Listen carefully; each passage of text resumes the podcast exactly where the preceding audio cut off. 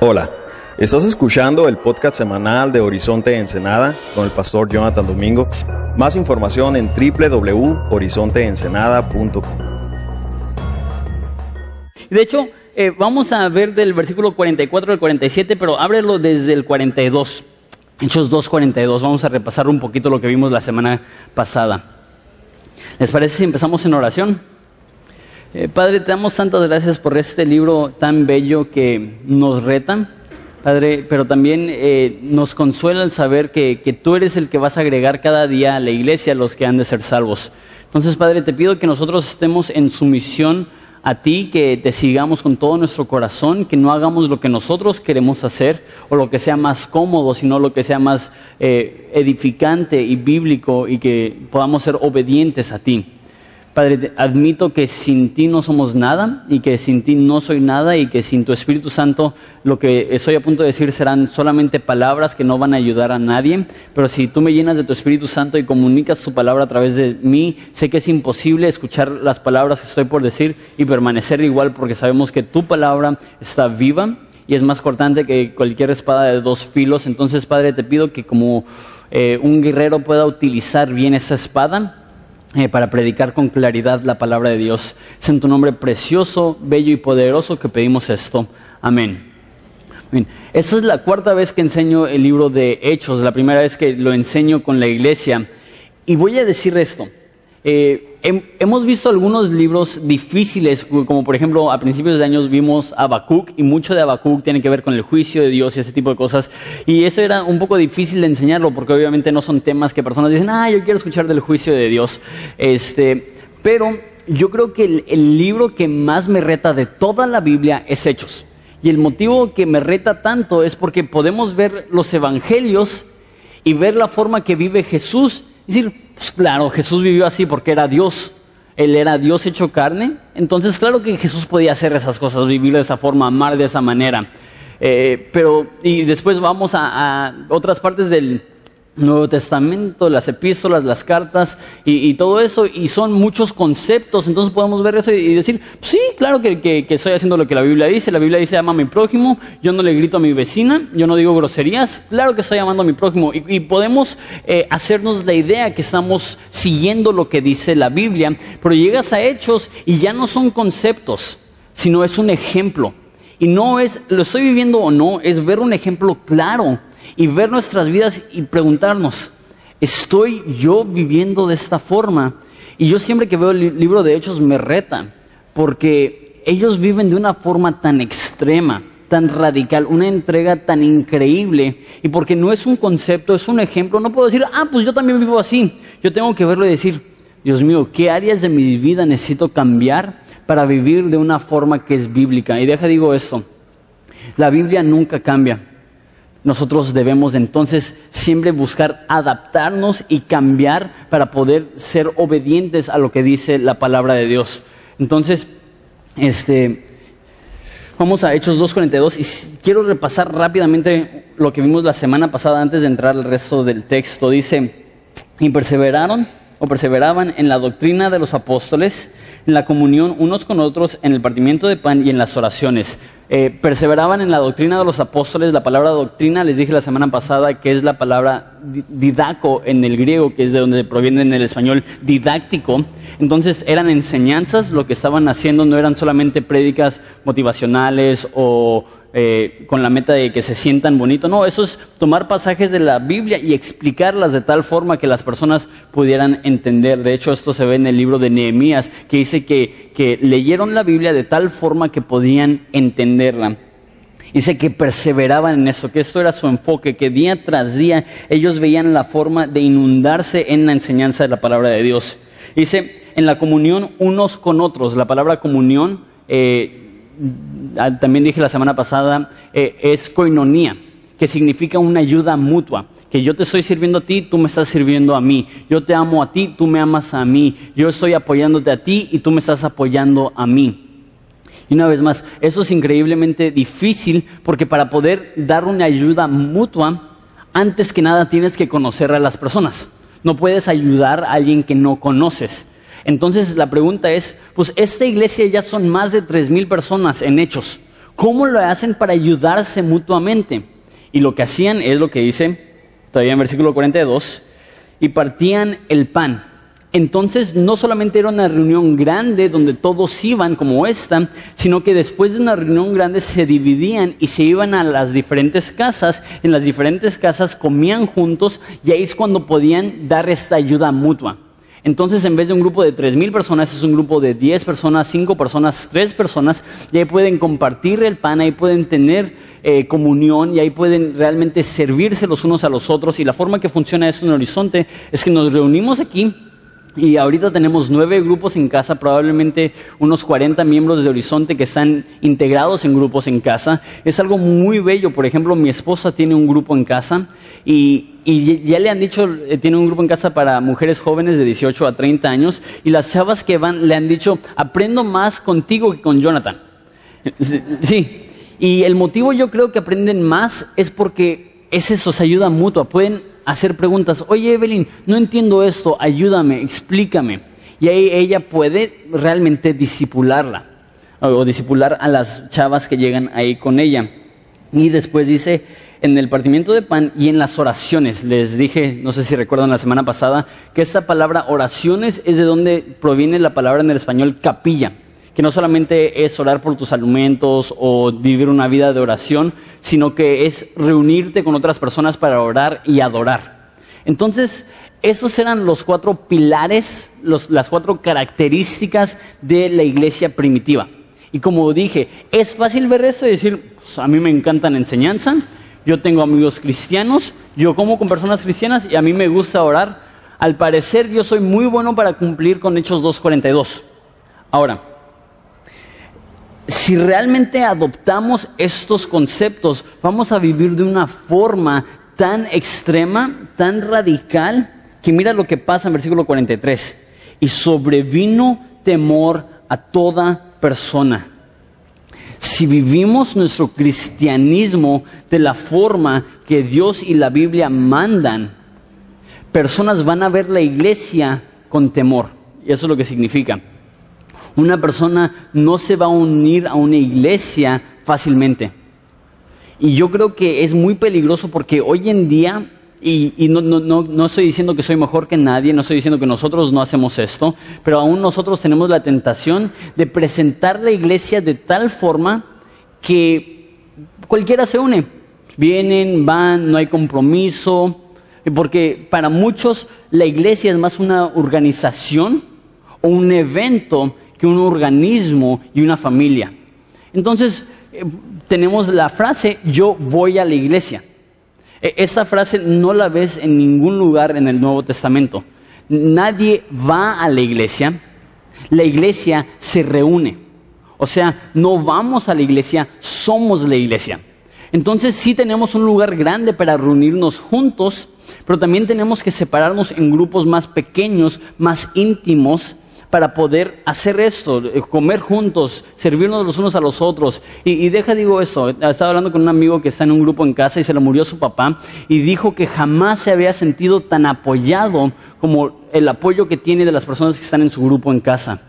Entonces, sé que he estado hablando mucho de esto últimamente y es uno porque los amo.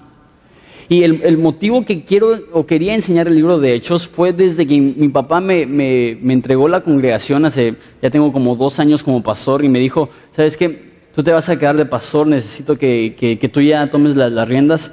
Eh, cuando me dijo eso, yo dije, quiero enseñar el libro de Hechos, porque quiero que esto sea para nosotros el patrón que sigamos por los próximos, si Dios me da 50 años de pastor, los próximos 50 años de pastor.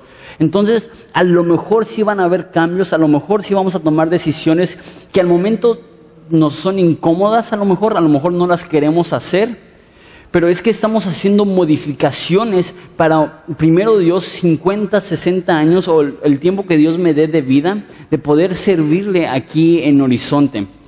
Entonces, eh, sobrevino temor a todos y el motivo que había temor en todos era por la forma que vivían y para que vean lo extremo que eran los congregantes de esa iglesia primitiva. Mira lo que hacían en el versículo 44.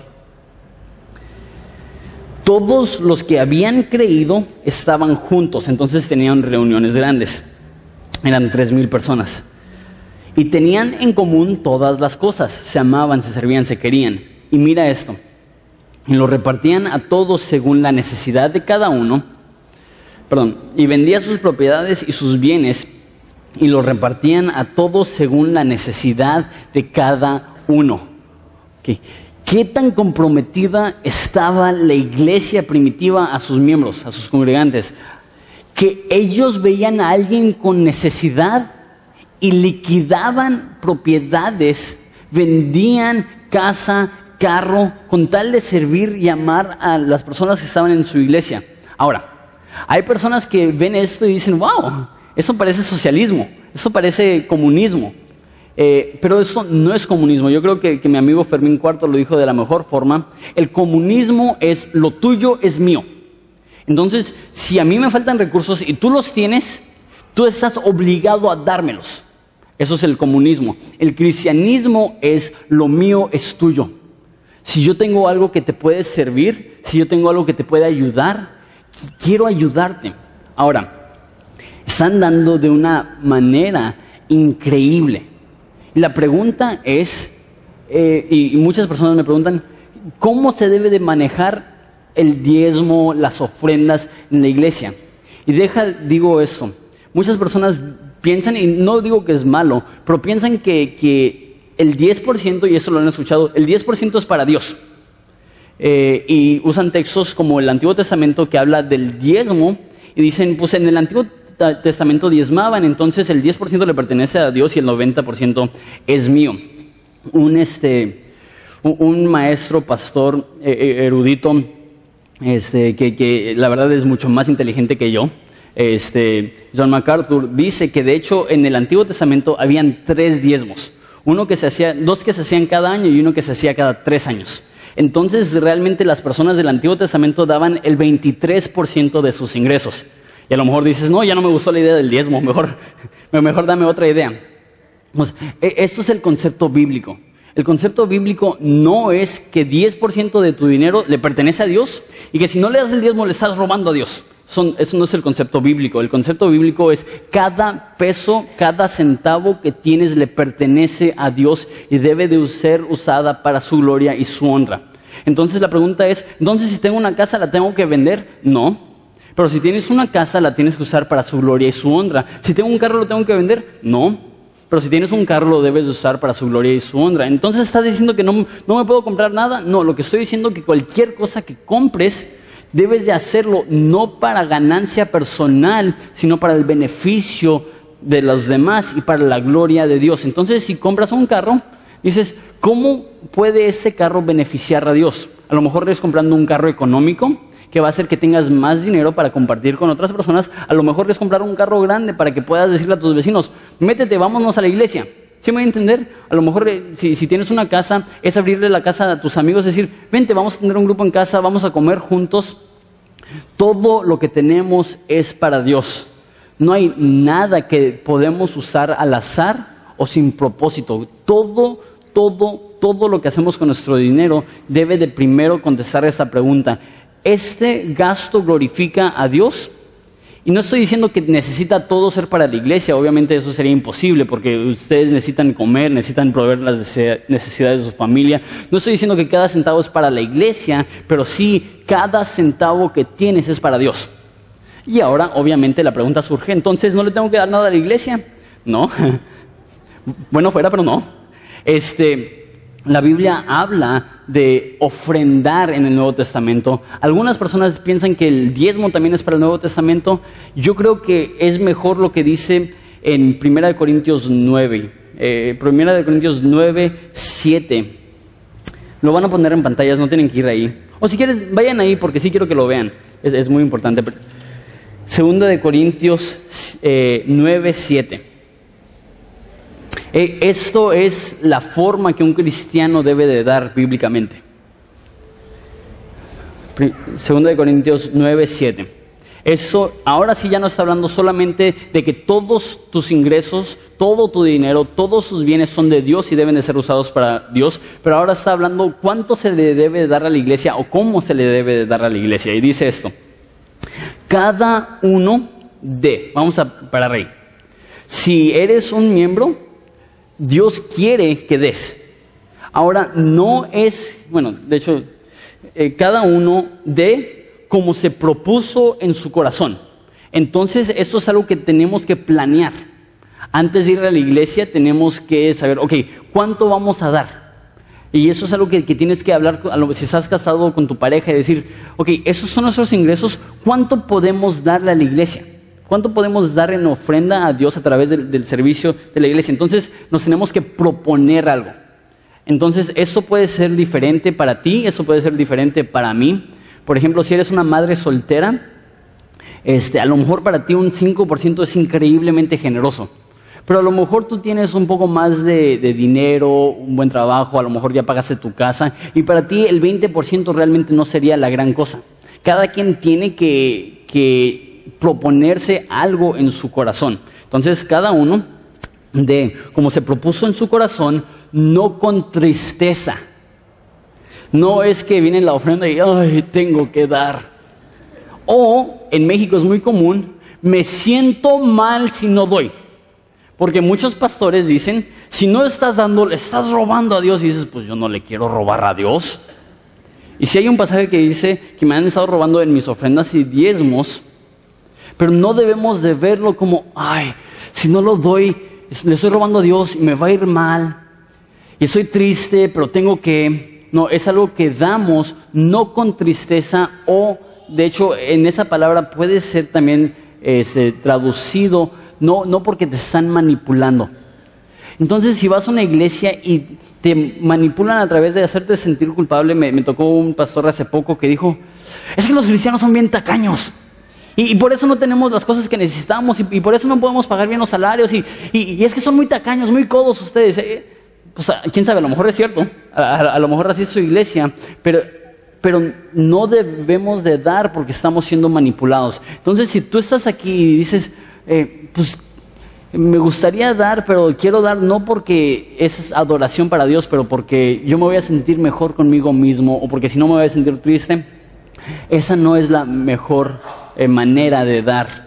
Entonces, cada uno, eh, eso eh, se me olvidó decir, esto es cada uno de los miembros, cada uno de los cristianos. Si tú estás aquí, no eres cristiano, eso no es algo en lo cual tú necesitas participar. Esto es algo que, que, Dios ha propuesto para los miembros de una iglesia. Entonces, si tú estás aquí, no te sientas obligado. Si eres millonario y quieres dar tu diezmo, adelante. No, no es que, no es que te vamos a, a rechazar tu dinero pero es que no, no, no, te sientas obligado de dar, eso es cada uno de los miembros, se eh, dé como propuso en su corazón, no con tristeza ni por necesidad. Este es a lo mejor uno de los mitos más grandes en cuanto a dar. Yo doy porque si doy, Dios me va a suplir mis necesidades. Entonces tienes pastores que dicen, tú tienes que sembrar una semilla de fe. Eso significa, si tú nos das a la iglesia mil pesos, Dios te va a dar a ti diez mil. Y lo dan como una inversión. No porque quieren adorar a Dios, sino porque quieren algo de regreso. Eh, el dar en la iglesia debe de ser sacrificial. Es más, hay un tiempo en el cual David iba a ofrendar algo al Señor y una persona dijo, ¿sabes qué? Yo te compro la vaca, yo te pongo el altar, yo te pongo hasta el lugar donde lo vas a hacer, te lo regalo todo. Y David le dijo, no, porque no lo voy a ofrecer. Algo al Señor que a mí no me ha costado nada. Entonces no es que damos por necesidad, al contrario, debe de ser un sacrificio. Eh, es, en la Biblia los sacrificios y las ofrendas eh, es el mismo concepto. Cuando, estaban hablando de, una ofrenda grata al Señor, estaban hablando de los sacrificios que hacían de los animales. Para nosotros una ofrenda grata es un sacrificio que hacemos para Dios de nuestros ingresos. Entonces, hasta ahorita tenemos este, dar eh, los miembros, entonces dar seguido, dar libremente, dar sacrificialmente, y ese es otra vez un, un, concepto que muy pocas veces se habla, y eso es dar gozosamente. Mira el versículo 7 todavía. Ni por necesidad, porque Dios ama al dador alegre. Si realmente conoces el Evangelio, hay algo en ti que se goza en dar. Hay algo en ti que dices, wow, qué bonito ser parte de lo que Dios está haciendo en Horizonte. Qué bonito saber que mi dinero está yendo para que pueda haber un programa de televisión donde miles y miles de personas están escuchando el Evangelio de Dios. Qué bonito ser parte de, la construcción y el mantenimiento de este edificio. Qué bonito poder ayudar a, pagar eh, los salarios de los que aquí trabajan y las ofrendas de los que aquí trabajan. Eh, y lo ven como un gozo poder dar. Escúchame bien. Si para ti todavía no es un gozo dar, eh, mi oración es que antes de dar, busques tu corazón y pregúntate, ¿por qué, ¿por qué no tengo gozo? ¿Por qué se me hace gravoso? ¿Por qué se me hace difícil? Porque eso debería de ser algo que, este, que lo hacemos no por necesidad, no por tristeza, sino con un corazón alegre. Entonces, ese, 10%, si quieres dar 10%, da 10%. Si quieres dar más de 10%, da más de 10%. Si no puedes dar 10% por tu economía, yo diría, lo que para ti sea seguido, sea libre, sea sacrificial y sea gozoso, eso da. Entonces, para algunos de ustedes hay, un pastor que eh, no lo conozco personalmente, eh, pero que él, él escribió un libro que se hizo muy popular. El nombre de, ese cuate es Randy Alcorn en Estados Unidos. Y él decidió que, ganaba suficiente, entonces él da el 90% de sus ingresos y se queda con el 10%, porque él dice, pues no necesito aumentar mi estilo de vida, simplemente necesito aumentar mi estilo de generosidad. Entonces, una vez más, eh, tengo tanto miedo porque he visto a tantos pastores manipular y decir, si tú solamente dieras más y, Dios no te está bendiciendo porque no estás dando la ofrenda, no, no, no, no, damos por eso.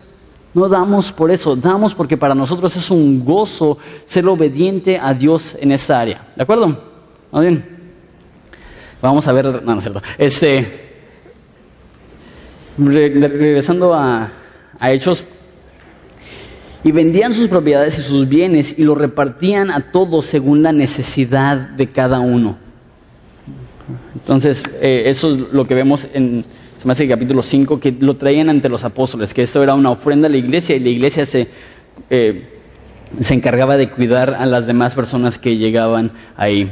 Y una cosa más que quiero decir acerca de las ofrendas y los diezmos. Dios no necesita tu dinero.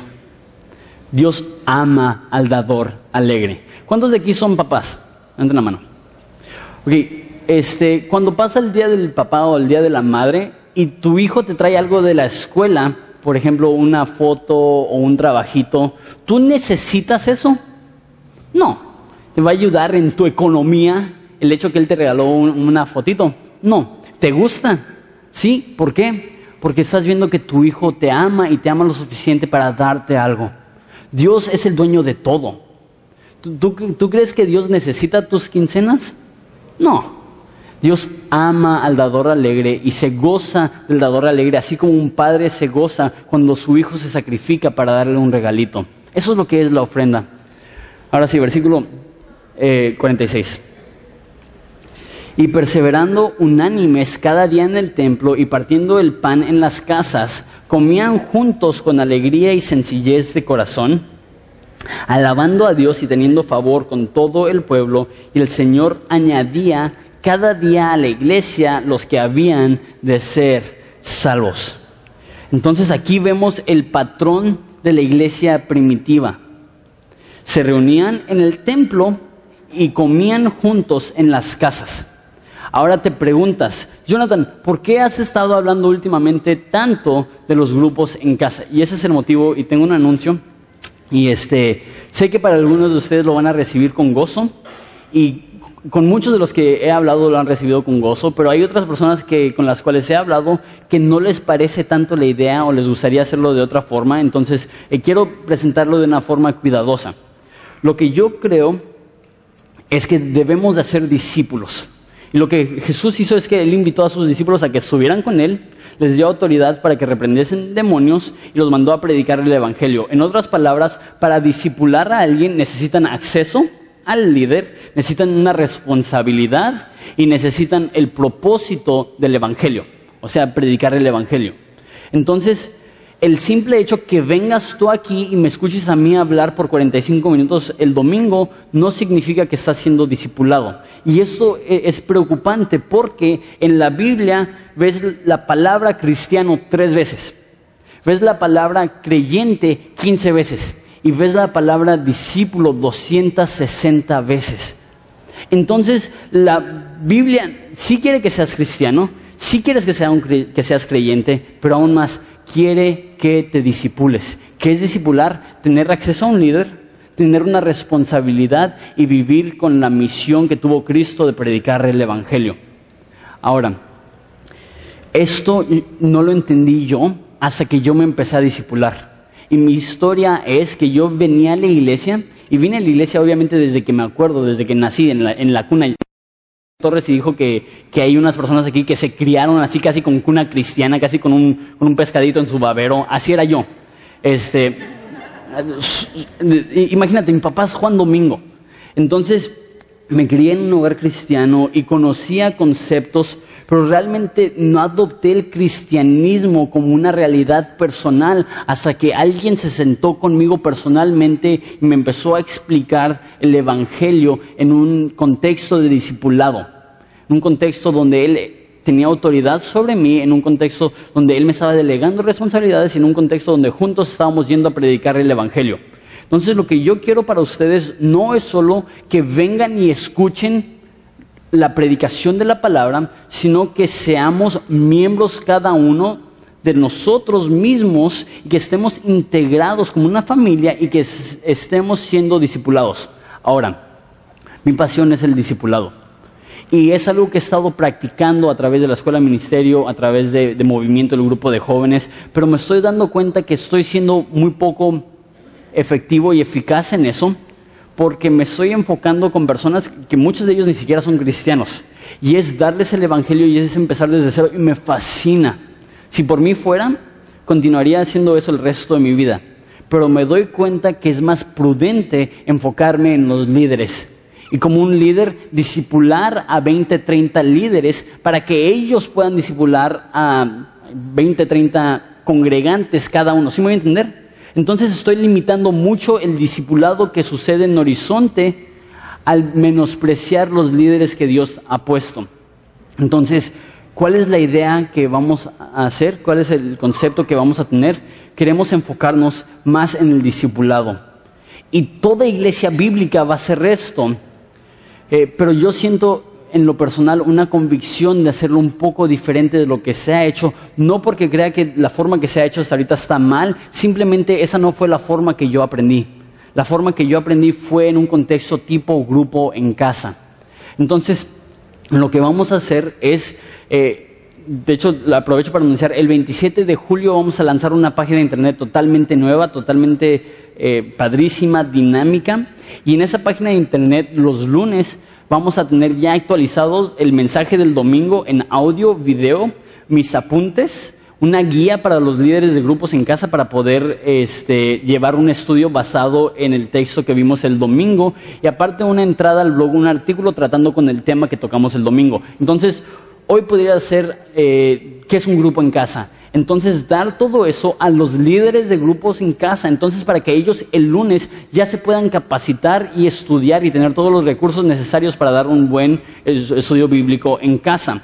Y después yo me voy a reunir con los líderes todos los lunes y, yo estoy fascinado. Imagínate poderme reunir con todos los líderes de grupos en casa los lunes, invertir en ellos, disipularlos y que ellos me puedan decir cómo están los miembros de sus grupos en casa.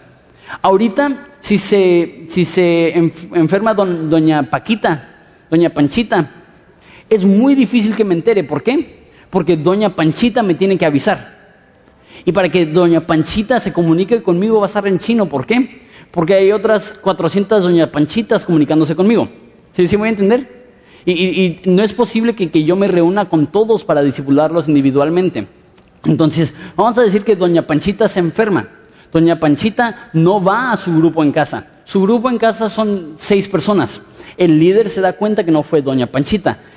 El líder le habla a Doña Panchita, oye Doña Panchita, me di cuenta que no viniste, ¿está todo bien? ah, es que estoy internada en el hospital, estoy enferma. Entonces llega el líder de grupos en casa el lunes y me dice, ¿sabes qué? Doña Panchita está enferma, está en este hospital, vamos a hablar por ella, vamos a visitarla. Este, entonces es los líderes de grupos en casa discipulando a los miembros de grupos en casa y yo discipulando a los líderes de grupos en casa. Ahora, eso significa que tendríamos los domingos reuniones generales, los lunes eh, los la junta de líderes de grupos en casa, aparte los grupos en casa, aparte el miércoles, aparte el grupo de jóvenes, varones, mujeres, y la pregunta es, pues ¿a qué horas vives? Son, tantas actividades, no, no parece la iglesia primitiva estar todo el tiempo en la iglesia, lo que ellos hacían es que se reunían y se esparcían. Entonces, ¿qué queremos hacer eso? Queremos reunirnos y esparcirnos, esparcernos, y para hacer eso, este, hemos decidido, y eso es algo que hemos estado orando por mucho tiempo, eh, yo, en lo personal lo he estado orando un año más o menos, eh, cambiar las reuniones generales de los miércoles, en vez de reunirnos aquí, a reunirnos en casas. Entonces, eh, en vez de todos venirnos aquí y tener una reunión grande, es todos ir a sus colonias. Ahorita ya tenemos, como dije, nueve grupos en casa que están estratégicamente colocados para que todos tengan un grupo en casa relativamente cerca. Y si no tienes un grupo en casa, avísanos y ponemos uno cerca de tu casa. Este, para que tú puedas disipularte, integrarte, este, y tener un líder que te pueda amar y servir. No saben lo mucho que los amo. No saben lo mucho que me duele el no poder personalmente disipular a cada uno de ustedes pero no quiero que el hecho que yo no los puedo disipular personalmente haga que no se disipulen porque no tienen acceso al pastor. Prefiero mejor por amor a ustedes disipular a los líderes de grupos en casa para que ellos puedan ser líderes para ustedes. ¿Sí, sí están de acuerdo? Y, sí entiendo que, hay muchas personas que, aman eh, la reunión del miércoles porque yo también la amo. Y ya le he comentado a varias personas esto y escribí una serie de preguntas que me han hecho y las quiero contestar. Entonces, eh, escribí 13 preguntas, y si las pueden empezar a poner en batallas, que personas tienen acerca de un grupo en casa. La, pregunta que más recibo es, ¿qué es un grupo en casa? Porque como dije, aunque tenemos nueve grupos en casa, solamente son aproximadamente 40 miembros de Horizonte que están en un grupo en casa. Este, somos eh, alrededor de 500 personas. Entonces, este, la pregunta es, pues, ¿qué es un grupo en casa? este, un grupo en casa se reúnen con un líder y el líder no necesariamente es el anfitrión. Alguien puede poner su casa y luego va a ir un líder a compartir. Y son miembros de Horizonte que van y se reúnen en esa casa para orar, para conversar acerca del estudio del domingo dirigido por el líder del estudio en casa y gloria a Dios para comer. Entonces, en algunas casas esto es una cena, bien, en algunas casas simplemente eh, son papitas o algo así, nada más, este, para poder cumplir con la iglesia primitiva de partir el pan, queremos ser lo más bíblicos posibles. Entonces, eh, eh, esto es reforzar lo que aprendemos aquí el domingo y créeme, aunque yo fuera un super maestro, la mayoría del tiempo, los domingos, estamos como que, ok, ¿qué iba a comer? Ah, sí, aquí va a ser después del, servicio. Oh, no es cierto, se, me olvidó que tenía que hacer esto. Y es muy fácil que, un domingo la, mayoría de la predicación se, te vaya. En un grupo en casa es más interactivo, es más preguntas, es, hey, no entendí esto. Y lo que va a crear esto es una cultura en la cual los domingos estamos tomando apuntes y estamos escribiendo cualquier duda que tenemos para que podamos llegar a nuestro grupo en casa y que nos los puedan explicar con mayor detalle y que pueda ser interactivo. Ok, entonces siguiente pregunta, eso es un grupo en casa. Este, vas a eliminar por completo las reuniones de los miércoles. Este, y algo que quiero ayudarles es que no estamos eliminando nada. No es que ya no nos vamos a reunir, es que en vez de reunirnos en la iglesia, nos vamos a reunir en casas, eh, pero queremos seguir teniendo un evento mensual los miércoles en el cual venimos a adorar y a orar por las necesidades. Es muy bonito poder venir. Los que han venido los miércoles tenemos eh, grupos pequeños en los cuales nos dividimos para orar por diferentes necesidades. Eso va a continuar una vez al mes. Pero lo que estamos haciendo es mover la reunión de los miércoles a las casas. Este, siguiente pregunta. ¿Y qué de las personas que no pueden venir los domingos? Esta es una que he recibido mucho. Este, hay, personas que no pueden venir los domingos, no, no puedes hacerlo en casa porque nadie va a ir a las casas. Eh, para esto hemos empezado las reuniones del domingo en la tarde. Y a las seis tenemos una reunión para aquellos que trabajan en la mañana, que trabajan el sábado en la, noche y no pueden venir el domingo en la mañana. La mayoría, la gran parte de personas que no pueden venir el domingo en la mañana pueden venir el domingo en la tarde. Porque la gran mayoría de las personas que no vienen el domingo en la mañana es porque tienen trabajo y normalmente no, no trabajan eh, todo el tiempo. También, número tres en cuneros, eh, tu niña o niño probablemente está llorando bien machín. Ese, siguiente pregunta. No me gustan los grupos en casa. Este, esa es una que he recibido eh, y les pregunto, ¿has ido a un grupo en casa? Y cada persona que me han dicho, no me gustan los grupos en casa, me ha dicho, pues no.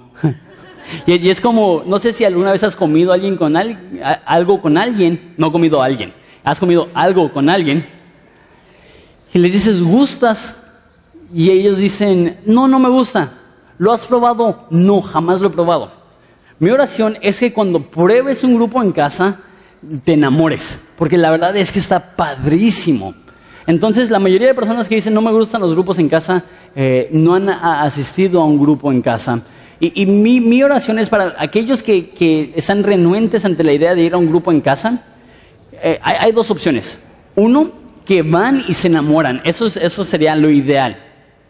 Pero la otra opción es van y a lo mejor para ellos no es su cosa favorita, pero por amor a las personas de Horizonte, ellos dicen, si yo me integro, yo estoy siendo parte del cuerpo de Horizonte, y yo, esta es una oportunidad que a, lo mejor no es, mi cosa favorita, pero es una oportunidad para, este, sacrificarme, para poner atrás el yo y poner enfrente de mí la gloria de Dios y el servicio de otros miembros de Horizonte. Siguiente pregunta.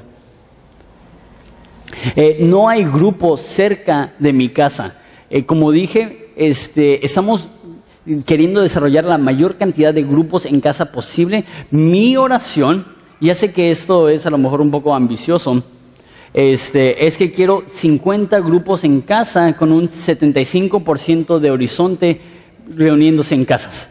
Entonces el plan es que en unos cuantos años ya no haya el problema de no hay un grupo cerca de mi casa, sino que en todo Ensenada, empezando desde San Miguel hasta el Sausal, hasta Colinas del Mar, hasta La Moderna, hasta Zona Centro, hasta La Presa, hasta este, como, eh, la 89, hasta eh, Zona Industrial, Chapultepec, que, todas las zonas de Ensenada tengan un grupo en casa. Y esto va a ser padre porque por ejemplo, hoy hablé con una, mujer que dice, eh, no veo lo suficientemente bien para manejar de noche, por eso no puedo ir a, no puedo venir a las reuniones los miércoles. Le dije, perfecto, ahí a unas cuantas cuadras de tu casa tienes un grupo en casa que se reúne en las mañanas. Y dice, ¿en serio? Yo ni sabía me encantaría ir. Entonces, mucho de, no hay un grupo cerca de mi casa, se soluciona yendo a la mesa de información, preguntando cuál es el grupo en casa más cercano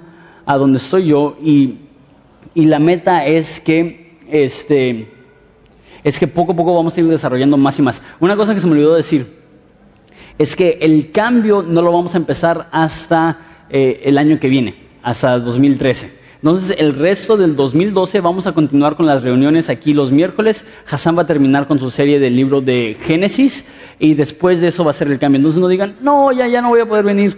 No, este, una vez más, no es que estamos cancelando el grupo el miércoles, sino que lo estamos moviendo en casas, pero eso va a eh, tomar, eso va a suceder empezando 2013, enero de 2013. Siguiente pregunta. Así no le hace Chuck Smith, así me han dicho. Chuck Smith no tiene grupos en casa, así, me, dijo una persona. Este, lo que digo, esta no es la única forma de hacer discípulos.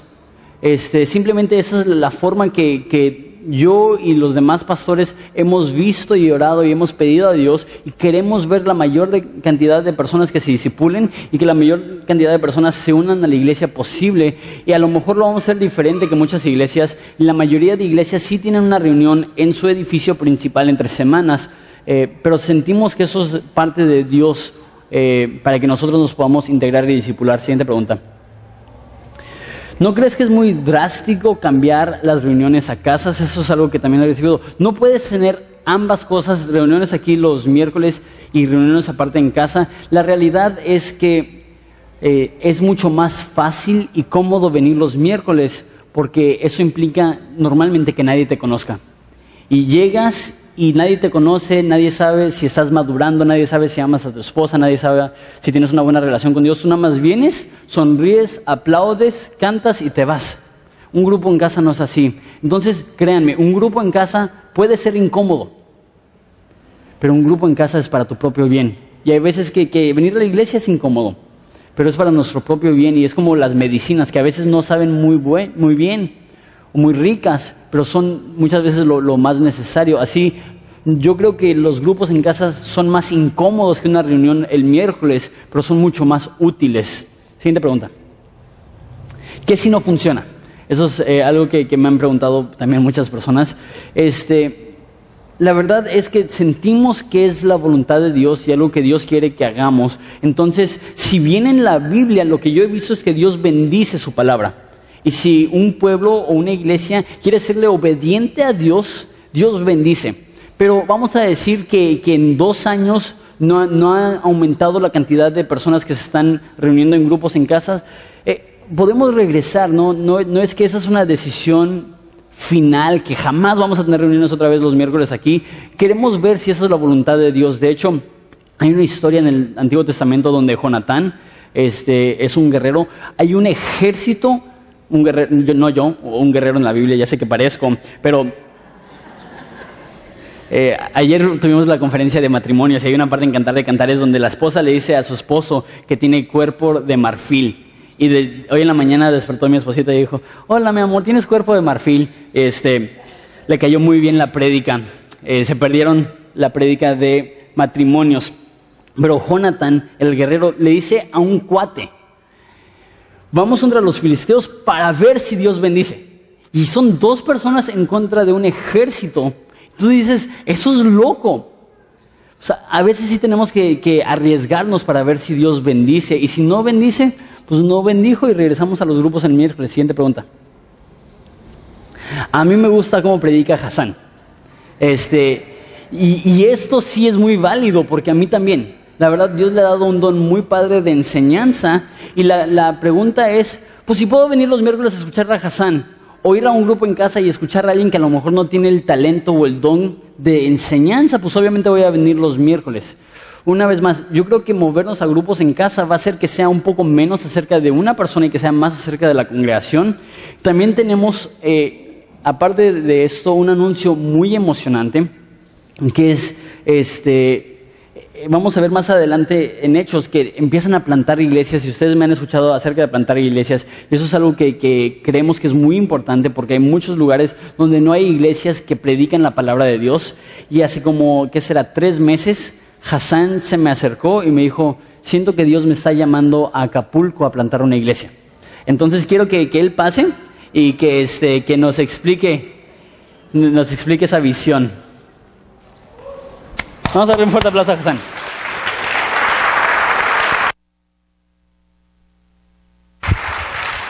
Amén. Um, así es. Ya tuvimos un tiempo orando y uh, el Señor me estaba pues llamando y diciendo, Hassan, es tiempo. Y estoy hablando con mi esposa y los dos andamos orando y llegó a Acapulco y igual que muchos de ustedes pueden decir, ah, sí, claro, Acapulco, ¿verdad? ¿Quién no va a querer ir a Acapulco? Pero la realidad es que Acapulco no es un paraíso como muchos piensan. Si ves las noticias, hay una gran necesidad eh, ahí en ese lugar. Entonces, pues yo andaba orando y orando y luego la primera cosa que hice, hablé con, con pastor ah, Juan Domingo y decirle, ¿sabes qué pasó? Yo creo que, que tengo el llamado para ir a, Acapulco. Y él me dijo, Hassan, me da tanto gozo y gusto porque es uno de los lugares que yo he orado muchísimo y estoy de acuerdo y estoy atrás de ti. Pues bueno, entonces dije, amén, ahí está una confirmación y, y también estaba bien gozoso Jonathan y pues vamos a seguir orando. Entonces formamos un grupito de orar para Acapulco y todo eso, lo que va a suceder. Y en un día fue un lunes que nos reunimos unos pocos y oramos, Señor, si pues quieres hacer una obra, pedimos que puedes abrir las puertas y puedes darnos un lugar donde podemos vivir, un lugar donde podemos um, juntarnos como una iglesia, un lugar también seguro. para el día siguiente recibí una llamada de un hermano, no lo conozco, él también no me conoce muy bien, pero tiene, tenemos un amigo, uh, Miguel Vincent, Mike Vincent, de Capilla de Calvario en Rosarito. Y me dice, ¿sabes qué, Hassan? Acabo de escuchar que vas a ir para Acapulco. Bueno, yo y mi esposa ahí tuvimos años viviendo y tuve un ministerio ahí, pero nosotros ya nos vamos para Nicaragua y queremos prestarte un edificio que tenemos ahí. Y te lo vamos a prestar por el año gratis. Y, si Señor quiere, pues más años gratis. Pero ahí quiero que lo uses. Y ahí está en el puro centro de Acapulco, al lado del Zócalo, unos cuadros de la playa. Es un edificio de cinco pisos, bien seguro en el corazón ahí de Acapulco. Entonces ahí el Señor ya está hasta moviendo, abriendo las puertas y confirmando. Entonces nos animamos hasta más y, y ya estamos listos.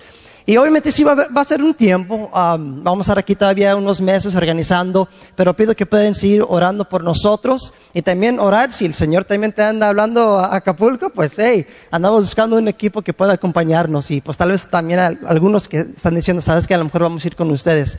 Entonces uh, pido sus oraciones y es algo que va a ser difícil, obviamente amo esta familia. Uh, sería más fácil y mejor personalmente quedarme aquí con ustedes, han sido una gran bendición y la cosa es que pues tengo que obedecer cuando el Señor me dice, ¿verdad?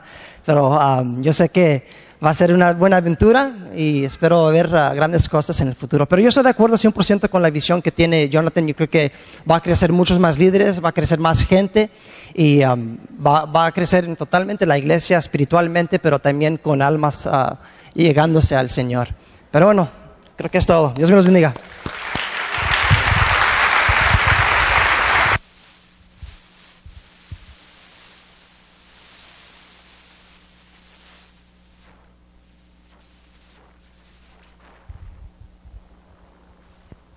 Ahora sí, es que porque los dos son inalámbricos, no pueden estar prendidos los dos. Ese lleno de sorpresas, ¿no? Entonces primero esto, después Hassan. La verdad, eh, lo que dijo es muy cierto. Si, si tú sientes que Dios te está llamando, aquí ya somos una iglesia establecida, este, y él va a ir a empezar algo desde cero. Y ya sé que hay, que algunas personas que están considerando ir con él. Y yo diría, si Dios está llamando a acompañarlo a plantar una iglesia, eh, sería muy bonito ser parte de lo que Dios está haciendo. Acapulco se me hace que son 1.8 millones de personas y no hay ni siquiera una capilla Calvario en, en toda esa ciudad enorme. Entonces, este, también oren por Alex, que es otro pastor aquí, que vamos a mandar a La Paz pero desde que surgió esto hemos estado orando y a lo mejor los mandamos juntos a Acapulco, este, porque obviamente tiene más sentido si vamos a mandar a dos pastores al mismo tiempo, mandarlos juntos a que sea un poco más dinámica eh, o dinámico el concepto de plantar esa iglesia. Entonces, eh, oren por Alex, el pastor Alex que eh, está ahorita decidiendo si Dios lo, está llamando todavía a La Paz o si Dios lo va a llamar a Acapulco. Pero Dios está haciendo cosas grandes y lo que queremos es que haya millones de personas en México que aman a Dios, que adoran a Dios y que conocen la Biblia y que tengamos una parte pequeña en, en el avivamiento que Dios está haciendo en México. Siguiente pregunta. ¿Cómo sé que van a tener buen contenido? Eso ya lo expliqué eh, con el hecho que uno no va a ser tanto de una predicación de, ok, yo voy a hablar por una hora y media y ustedes se callan y me escuchan. No, va a ser conversacional, va a ser, ok, ¿qué, opinan de esto? ¿Qué aprendieron con esto? ¿Cómo podemos poner por obra esto? Y el contenido que va a ser va a estar basado en el sermón que predique yo el domingo y en la página web y yo los lunes voy a explicarles todo el contenido. Entonces, eh, primero Dios va a hacer muy buen contenido en todos los grupos en casa. Y esto eh, es como control de calidad. Si cada quien enseña lo que quiere, entonces eh, a lo mejor llegas a un grupo en casa y, no sabes si están enseñando algo bien o lo que sea. Eso te estás asegurando que, los líderes lo están desarrollando y va a ser de tu beneficio. Unas cuantas preguntas más. Este, soy muy tímido y eh, esto la verdad es una que, que sí entiendo porque hay veces que entrar a la casa de alguien que no conoces puede ser un, pues, intimidante. Lo que, yo diría es acércate a la mesa de información, habla con Hassan y dile, quiero acercarme a este grupo en casa, me presentas al líder para que se puedan conocer aquí mismo en la iglesia, para que no estés llegando a una casa completamente ajena, porque ya hayas empezado una relación y una amistad con el líder de grupo en casa. Siguiente pregunta. Entonces ya no tendremos eventos en la iglesia, no, no es así. Vamos a continuar con Movimiento, que es el grupo de 16 a, 25 años. Vamos a tener todavía la reunión de mujeres, vamos a tener todavía la reunión de varones y cada tres meses, cada tres meses vamos a tener una conferencia especial como la que tuvimos ayer de matrimonios. Probablemente el próximo va a ser de crianza de hijos. Y vamos a seguir teniendo eventos. Simplemente la reunión del miércoles la estamos cambiando a casas. Y última pregunta. Eh, Jonathan, eh, y eso me dicen, si has buscado consejo antes de tomar esa decisión, si has orado, si has considerado otras opciones, eh, la verdad es que como les dije, tengo un año considerando esto y sé que, como les dije, a mí también me fascina el grupo del miércoles y cambiarlo a casas sí me da a mí un poco de, este, de preocupación. Entonces, ¿Qué es lo que he hecho? He orado muchísimo y he pedido consejos. He hablado con los pastores que más respeto en México. He hablado con Fermín Cuarto, he hablado con Raulito, he hablado con Quique Torres, he hablado con este, Mike Vincent, he hablado con, varios pastores también en Estados Unidos. Y hubo un pastor que tiene una iglesia más grande que la nuestra, que cuando le conté la dinámica dijo, si yo tuviera, así me dijo, si yo tuviera los pantalones para aguantar la crítica, yo también lo haría. Entonces, y luego cuando le dije a alguien, es que a ti te vale. No, sé, sé que hay gente que, que, va a decir, no me gusta la idea, pero ¿sabes lo que más quiero? Que ustedes estén bien atendidos, bien servidos y que sean discipulados. Y si eso significa que algunas personas se van a enojar conmigo, este, estoy dispuesto a, a recibir unos cuantos ataques con el fin de que ustedes puedan tener un mejor servicio aquí en Horizonte. Esa es la, la última pregunta. Quiero terminar eh, en, el, en el texto, regresando al versículo 46, que dice, perseverando unánimes cada día en el templo y partiendo pan en las casas, no puede ser más explícito que eso, creo yo. Este, y comían juntos con alegría de corazón, son cinco cosas. Sencillez de corazón, alabando a Dios, teniendo favor con todo el pueblo y el Señor añadía cada día a la iglesia los que habían de ser salvos. Hay cinco beneficios que vemos aquí de pertenecer a un grupo en casa. Uno es que vamos a comer juntos con alegría de corazón. Eso significa que estar involucrado de esta forma con las vidas de miembros de Horizonte va a producir en tu corazón alegría. Y yo sé que en mi vida los momentos más gozosos los he compartido con miembros de esta iglesia.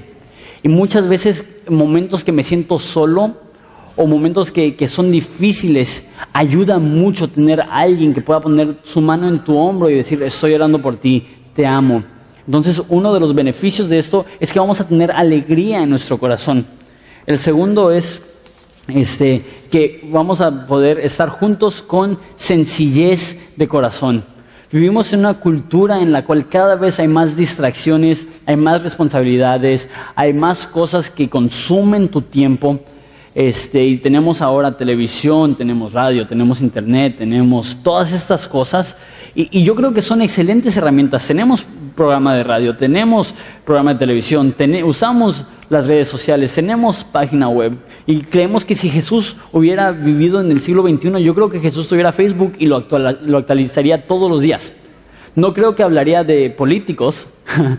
es, algo que ya soy como que, siempre que veo mis noticias es como que no, que, el peje es bien tonto, que el Peña Nieto es bien tonto, que, que Josefina...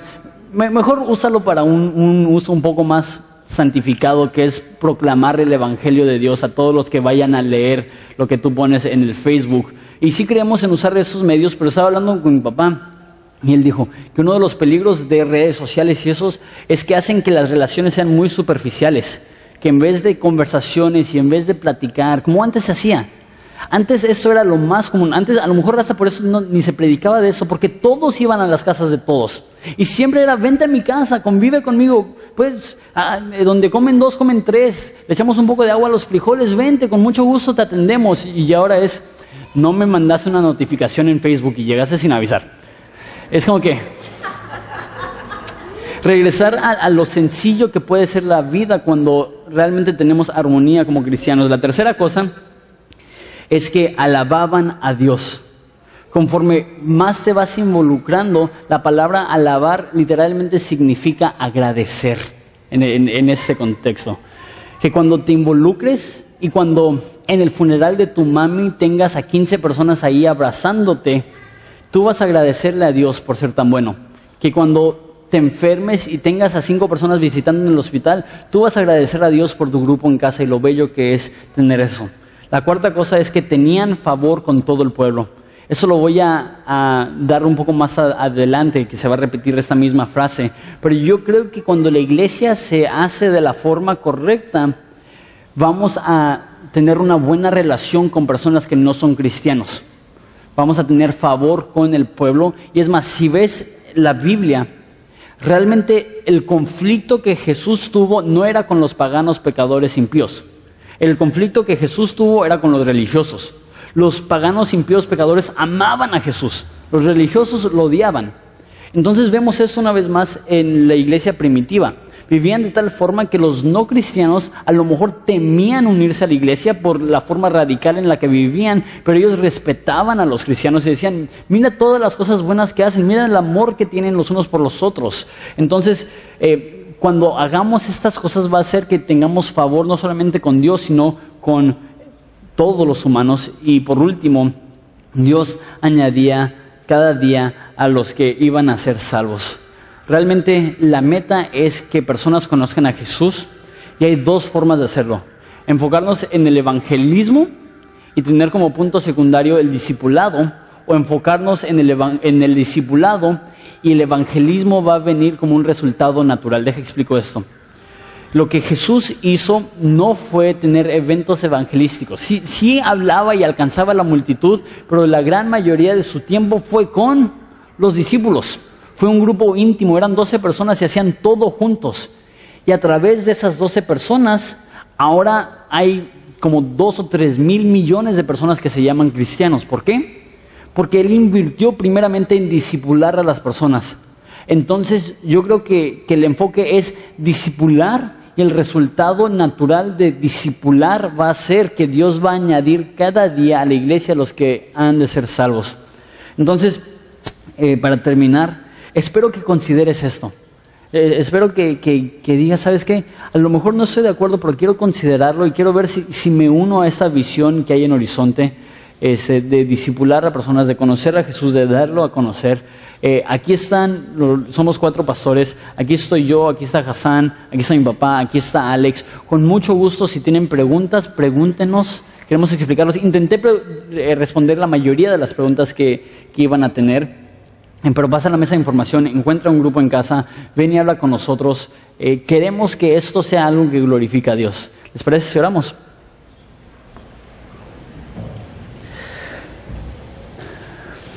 Jesús, te damos tantas gracias por lo bueno que eres. Padre, te doy gracias que, que al ver esta iglesia primitiva podemos recordar que, que no se trata tanto de los proyectos, de todas estas cosas. Se trata de una relación sencilla contigo y con otros cristianos. Padre, sabemos que tú amas a la iglesia, que sí tú dices tu vida por el mundo, eso lo creemos. Creemos también que tú amas cada un individuo y tú dices tu vida por ellos. Pero también nos dice la Biblia que tú amas a la iglesia y dice tu vida por ella. Entonces ayúdanos a nosotros a amar la iglesia también. A lo mejor si, si, si nos causa un poco de incomodidad a decir, eso lo quiero hacer como un acto de servicio a mis hermanos cristianos. Padre, te doy gracias por una congregación tan bella. Te doy gracias que al verlos a la cara ahorita estoy viendo que ellos dicen, sí, amén, me gusta esta visión, quiero seguir lo que Dios está haciendo aquí en Horizonte. Te doy gracias porque no merezco gente tan linda y una iglesia tan, tan amable. Padre, te doy gracias porque me has dado más de lo que merezco y que Horizonte es una iglesia que tú amas. Ayúdanos a amar a Horizonte como tú la amas. Te pedimos por este proyecto, te pido que sea tu voluntad y, que sigas confirmando a través de las escrituras esas cosas que estamos viendo. Es en tu nombre precioso que pedimos esto. Amén. Vamos a ponernos de pie y vamos a terminar con la adoración y con la ofrenda.